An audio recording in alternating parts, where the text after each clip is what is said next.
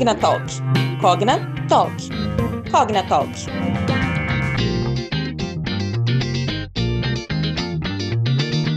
Olá, pessoal! Estamos iniciando mais um Cognatalk, o podcast da Cogna Educação. E para aproveitarmos bem nosso tempo aqui e poder conversar bastante com a nossa convidada, já vou partir para as apresentações. Hoje recebemos a mestra em comunicação social, professora, pesquisadora sobre gênero e deficiência e autora do blog Desbuga, Fatine Oliveira. Seja muito bem-vinda. Ei, Julie, tudo bom? Ei, pessoal, é um prazer estar aqui com vocês hoje. Para começar, pessoal, é importante dizer que a Fatine é uma mulher com deficiência, mas vou deixar que ela mesma se apresente para vocês. Então, Fatine, conta pra gente como que foi sua trajetória de vida para chegar até o momento atual e seu trabalho. Claro, vai ser um prazer. Bom, gente, eu sou mulher com deficiência, como a Júlia falou para vocês. Eu utilizo cadeira de rodas e basicamente eu comecei a minha atuação na militância das pessoas com deficiência em 2015 com, o Desbuga, né, que era um blog que surgiu aí de uma demanda dos amigos mesmo que se interessavam pelas coisas que eu escrevia nas minhas redes sociais. Eu falava muito sobre a minha experiência, seja com falta de acessibilidade nos espaços, ou até mesmo dando algum tipo de orientação sobre como que poderia me auxiliar, quais coisas que não poderiam ser ditas, enfim. É, eu fui lá e criei o, o em 2015. A partir daí eu fui falando mais sobre ser mulher com deficiência, também foi um período em que eu tive contato com o feminismo, né, entrando bem aí na terceira onda, né, é, onde a gente estava sempre falando ali nas redes sociais, as pessoas falando mais sobre o tema, então eu me identifiquei muito, me reconheci como feminista, e então eu resolvi unir os dois temas, né, a deficiência e o feminismo, e passei a falar mais sobre isso também. Eu sou formada em publicidade, então eu já trabalhava com criação eu sou designer também. Então, já ali também no meu trabalho, eu já observava quais corpos que eram predominantes na publicidade. Percebia que esses corpos também não eram corpos de pessoas com deficiência. E mesmo aqueles que eram com algum tipo de deficiência, eram sempre corpos muito normativos. Então eu sempre falo que a partir desse, dessas reflexões é de onde foram surgindo uh, os insights para me levar ao mestrado em 2018 esse ano eu entrei no, no VNDI, que é o Movimento Vidas Negras com Deficiência Importam, e desde então eu estou lá com eles também. Ouvindo sobre sua trajetória e ligação com o movimento feminista, eu acho oportuno a gente falar agora sobre recortes, né, Fatinha? Afinal de contas, é claro que em toda luta existem recortes que precisam ser pensados de forma individual. E eu vejo que você traz em suas publicações pensamentos sobre a mulher com deficiência e também relacionamentos então, você poderia falar um pouco mais sobre isso com a gente? Quais são os principais tabus e desafios nesse caso da mulher com deficiência? É, eu acho que o principal tabu em relação a, a falar sobre feminismo para mulheres com deficiência é a gente entender que ser mulher não é algo normativo. É, a gente, quando fala mulher, vem na, na cabeça da gente uma imagem né, de, de, um sujeito que, que tem condições de realizar determinados papéis.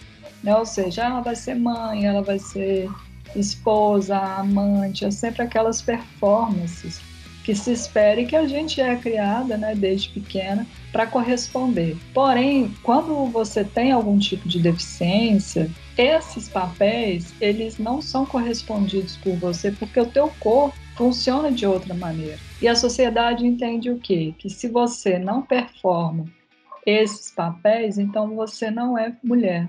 Você não é um sujeito feminino. E se você não é mulher e você também não é homem, o que que você é? Né? E aí vence a, o conceito, né? De que a mulher com deficiência ela está nesse atravessamento entre não ser mulher e também não ser homem. E aí a autora que fala sobre isso é uma autora americana chamada Rosemary Garland Thompson, que ela fala inclusive dessa triangulação em que nós estamos localizadas. Então acho que esse é o principal tabu. É a gente pensar, olha, a mulher com deficiência é também mulher. E por ser mulher, ela também vivencia todas as opressões da, da violência sexual, né, do direito de ser mãe ou do direito até mesmo de escolher não ser mãe. que também pode ser um direito nosso e não uma condição social, né, de ser uma pessoa que também é possível receber afeto e por aí vai. Eu acho que tendo essa dimensão, a gente aproxima as nossas experiências, né? Nós mulheres de um modo geral, porque fica aqui também uma certa crítica em relação ao movimento feminista é, de não reconhecer, de não pautar dentro das suas lutas, enfim, a, a experiência da mulher com deficiência. Até porque muitas vezes a experiência com deficiência ainda está localizada na cabeça da sociedade de um modo geral a algo que é restrito apenas a determinadas pessoas. Né? Não se entende que a deficiência é algo que atravessa a vivência de todo mundo. Né? A relação de depender do outro faz parte de todos, né? e as pessoas ainda não conseguem perceber isso. E você citou a afetividade, né? E eu acredito que esse seja um dos pontos-chave quando falamos de uma inclusão real. Passar por cima da ideia capacitista que pessoas com deficiência são eternas crianças que não namoram, que não casam ou não podem construir uma família e até mesmo ter uma sexualidade ativa, né? Quais são suas considerações sobre esse tema, visto que você publica bastante sobre esse assunto também de afetividade e relacionamento? Sim, essa, essa é, questão da afetividade, dos relacionamentos, é, veio até mim, claro, primeiro em função da minha própria experiência, né, com relacionamentos, mas também de uma observação atenta a grupos de pessoas com deficiência dentro das redes sociais, é, especialmente o Facebook, né, pegando aí o, o momento em que o Facebook é, substituiu o Orkut de vez, né, bem ali no começo, então eu comecei ali a, a notar o quanto que as pessoas reclamavam disso, né? Do quanto que elas se sentiam sozinhas, o quanto que elas tinham desejo de ter um parceiro ou uma parceira e sobre as dificuldades em torno disso. E, e, muitas vezes eu via um ou outro reclamando: ah, mas vocês só falam sobre isso. E aí eu fiquei pensando: por que não falar sobre isso? Né? Por que, que a gente não pode falar sobre isso se é algo que está nos afetando? Então é, eu comecei a notar que existe uma solidão em torno dessa experiência, né? Porque de fato o corpo com deficiência ele não é visto como um corpo atraente, ele não é visto como um corpo desejável, como um corpo de alguém que eu quero estar próximo, né? Há sempre aquela, aqueles questionamentos de, ah, eu não sei como que eu posso tocar, ah, eu não sei como que eu posso me aproximar do outro, né? Sempre tem, tem esses medos, esses questionamentos que na verdade só vão, só vão ser solucionados se você se aproximar do outro, né? Porque não existe uma fórmula pronta, né? Eu não posso chegar aqui para você e fazer um manual, né, um tutorial de como se aproximar de um cadeirante, né? Não existe isso. Cada pessoa é uma pessoa cada corpo reage de uma forma. Né? E é claro que aqui eu estou me referindo a relações afetivas e sexuais. É, então, a aproximação, é, muitas vezes, ela não ocorre por causa disso. E quando ocorre, sempre tem aquele ar de fetichização, né? quase não saiu a palavra. É, então, as pessoas se aproximam por curiosidade, porque tem um fetiche, e nunca porque tem um sentimento genuíno, né? Ou seja, eu não quero ficar com você porque eu te acho uma pessoa legal. Eu quero ficar com você porque eu tenho curiosidade de como que é ficar com uma mulher com nanismo, por exemplo, que é o que a gente vê muitas vezes, né? Esse fetiche. Ah, eu tenho fetiche com mulheres que têm a perna amputada. Eu, eu tenho fetiche com mulheres que estão em cadeiras de rodas. Mas nunca há o desejo de estou com você porque é você, porque você é legal, porque eu me sinto bem ao teu lado, entende? E o que, que pode contribuir para que isso não ocorra mais? É letramento, ações educativas, mudanças práticas, né? O que podemos fazer em relação a tudo isso? O letramento ele é fundamental. Né? Eu acho que quando você fala em mudança de cultura, você tem de pensar numa mudança de geração. E para mudar uma geração, você tem que partir da educação. Né? Então, é, é, pensar, de fato, como que essa pessoa com deficiência está entrando na educação básica. Qual o contato que as pessoas estão tendo com as pessoas com deficiência.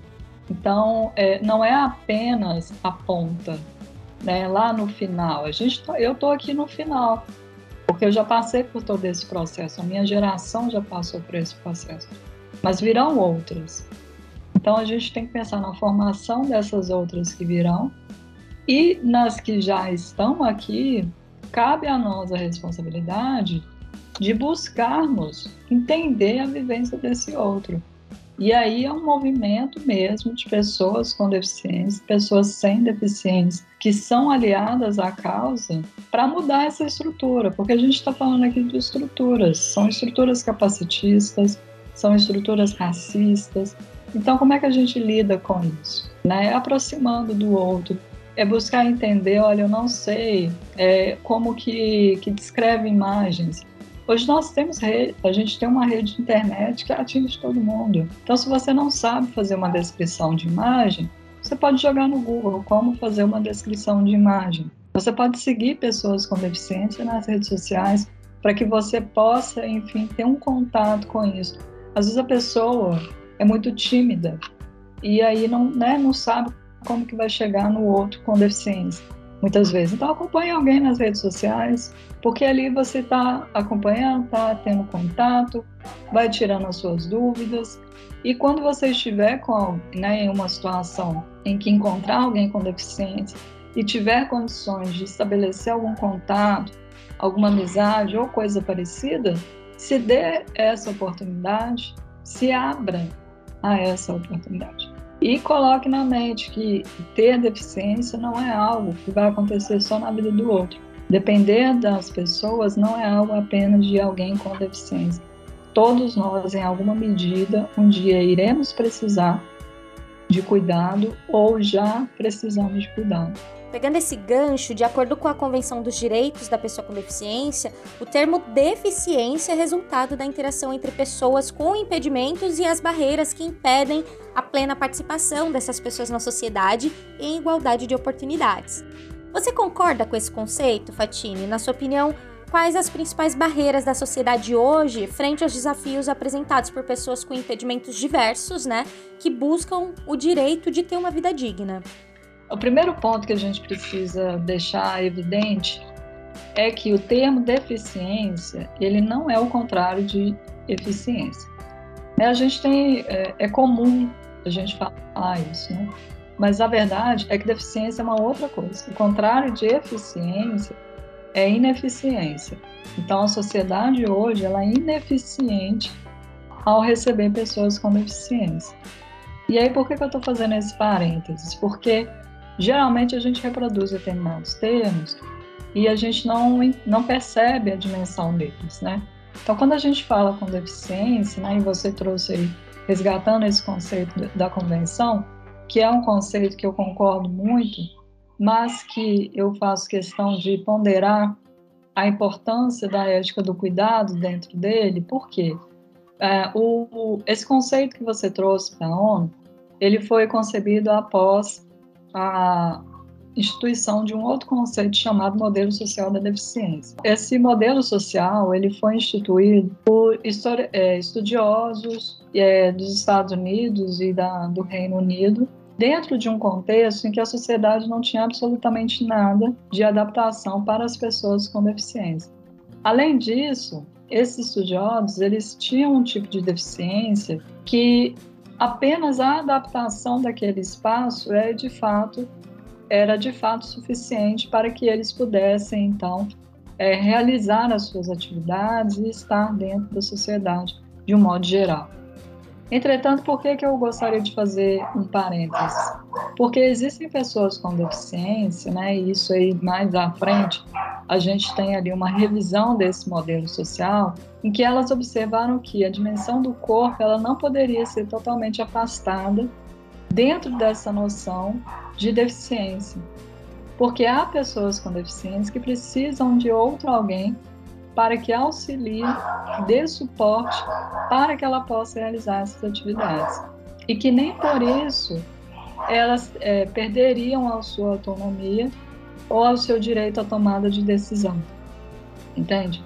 Então, eu concordo que a gente tem que ter mesmo uma sociedade que nos ofereça suporte, que retire essas barreiras né, de acesso, mas que a gente também entenda que haverão pessoas que sim vão precisar de cuidadores, de, de alguém ali para poder realizar determinados movimentos. E que nem por isso essas pessoas devem ser vistas como menos capazes do que as outras, até mesmo para que a gente não caia no erro de pensar que a, as pessoas com deficiência são super humanos, né, que é muito comum ali dentro da noção de super-heróis, né, os exemplos de superação, ou então são doentes que precisam é, ficar ali dentro do hospital. Nesse contexto, o que, que significa para você permitir que a pessoa com deficiência seja protagonista da sua própria história? É importante ser protagonista, é você ter o direito de decidir aquilo que você quer para sua vida. E isso, as coisas mais básicas possíveis, desde a escolha da tua roupa até a pessoa que você vai votar para presidente. Isso é ser protagonista da sua vida. E para que você tenha condições de cumprir né, essa jornada, ela passa por diversas áreas.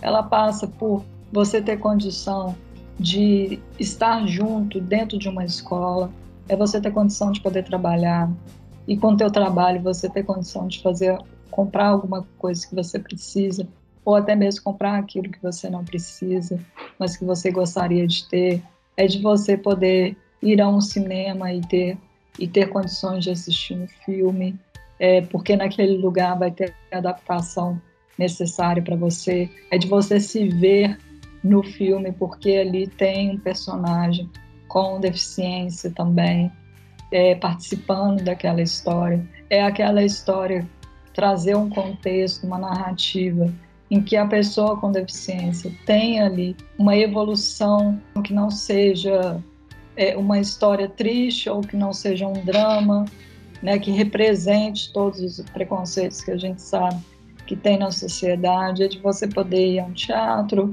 é de você poder ter uma relação com alguém, tudo isso passa dentro dessa ideia de ser protagonista de si mesmo, porque é o viver, você ser protagonista é você ter o direito de viver. E muitas vezes as pessoas não têm esse direito, porque elas não eh, são impedidas de, do mínimo. Exatamente. E, e pensando até em um dos aspectos que você falou, né, sobre ter um trabalho, né, sobre trabalhar, porque a pessoa com deficiência, né, ela pessoas também vão morar sozinha, ela também tem boleto para pagar, ela também tem sonhos profissionais, né? Uhum. E muitas vezes, é claro que nós temos uma legislação referente a isso, mas não é o suficiente, né? Até para o protagonismo profissional, esse olhar da sociedade precisa mudar. Você pode comentar um pouco sobre essa área para gente? Não, com certeza. É, tô, a gente, quando a gente fala de trabalho, é, pode até, né, eu estou falando aqui ah, de poder comprar coisas, mas que fique claro, gente, eu não estou defendendo aqui um consumismo sem responsabilidade, não. Eu estou defendendo o direito da pessoa poder trabalhar e a gente entende que pelo trabalho a pessoa tem condições de ter uma qualidade de vida. E isso é reconhecido inclusive pela Organização Internacional de Trabalho. Né? A própria ONU também estabelece isso, né? Como trabalho ser um direito humano, porque a gente vive num sistema capitalista em que, infelizmente, nós precisamos pagar por coisas que seriam básicas. Então, quando você é uma pessoa com deficiência e não tem direito ao trabalho, ou seja, você tem de depender de cotas que muitas vezes não são cumpridas, de onde que elas vão retirar a renda? Né? Então elas dependem da família e muitas vezes a família também não tem condições financeiras de arcar com os custos de vida de uma pessoa com deficiência, que são custos altos. Né? Dependendo da pessoa, ela precisa é, de ir no médico, ela precisa de tomar um medicamento, ela precisa de uma cadeira de rodas que dê conforto para o corpo dela, para que ela não tenha machucados. E tudo isso é muito caro. Uma cadeira de rodas, para você ter noção, ela pode custar mais de 10 mil reais. E aí é onde, gente, vocês veem aí é, pessoas com deficiência fazendo vaquinha para comprar cadeira de rodas. E se você tem um problema com a sua cadeira de rodas, você gasta uma grana para poder consertar. Então, a gente precisa de trabalhar também por isso. Patinho, eu agradeço muito a sua participação conosco. Foi um prazer te receber aqui, aprender mais com você, né? E levantar tantas reflexões importantes para o nosso público. Aqui a gente fala sempre sobre diversidade, mas o campo da diversidade é muito amplo, né? E cada vez que a gente traz um convidado aqui para falar de um desses pontos, a gente fica com muita coisa para pensar, muita coisa para refletir, inclusive nos, nas nossas ações e em escolhas tão importantes como essa que você acabou de sugerir. Então, mais uma vez, muito obrigada. Julie, eu que agradeço pelo convite, adorei a nossa conversa. Espero que o público goste do nosso, da nossa conversa hoje. E para as redes sociais, eu estou no Twitter, estou também no Instagram, como Fatine Oliveira, Fica aí também o convite para poder conferir o meu blog, Desbuga, Desbuga com I, tá, gente? E muito obrigada, Júlia. Obrigada, assim, de coração mesmo. Adorei a nossa conversa. Eu também adorei. E aproveito também para agradecer a todos vocês, nossos ouvintes que nos acompanharam até agora. Não se esqueçam de se inscrever aqui no podcast também para serem avisados sempre que a gente postar um novo episódio. E por aqui nós falamos sobre saúde, negócios, diversidade e muito mais. Pati, mais uma vez, muito obrigada e nós ficamos por aqui e até o próximo Cogna Talk. Tchau, tchau. Cogna Talk. Cogna Talk. Cogna Talk.